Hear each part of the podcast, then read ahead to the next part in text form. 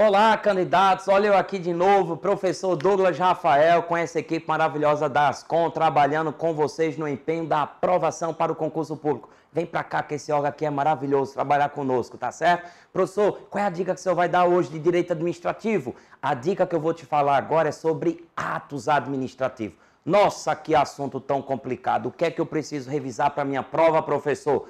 Atos administrativos, gente, não pode esquecer. Olha só, a Banca BFC, neste ponto, assim como as demais bancas, trabalham com os temas clássicos, elementos do ato administrativo, atributos do ato administrativo. Mas vou fazer para analista, extinção dos atos administrativos. Mas vamos lá, que é a dica que eu passo para você com relação aos elementos? Não misture com os atributos. Os elementos do ato administrativo vêm competência, objeto, motivo, finalidade e forma. Quando todos esses elementos estiverem previamente fixados em lei, nós temos o ato vinculado. No ato discricionário vai haver uma margem de escolha, exatamente. A escolha cai aonde? No mérito administrativo, formado pelo motivo e o objeto. Não esquece, Competência é chamado de sujeito, motivo é chamado de causa e o objeto é também chamado de conteúdo, ok? Vamos lá. E os atributos, professor? Como é que eu faço para memorizar?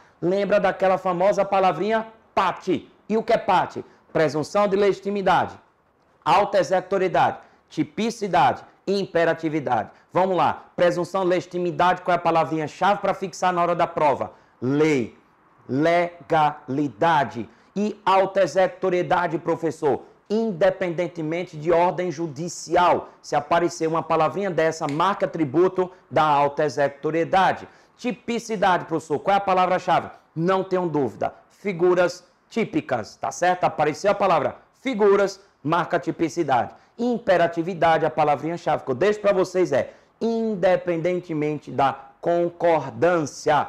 Ok, pessoal? Fixa essas palavrinhas-chave e você vai matar essa charada. Para analista, cuidado, olha só, extinção dos atos, importante. Atos legais você revoga, atos ilegais você anula. O efeito ex tunc é para anulação, ex nunc para revogação.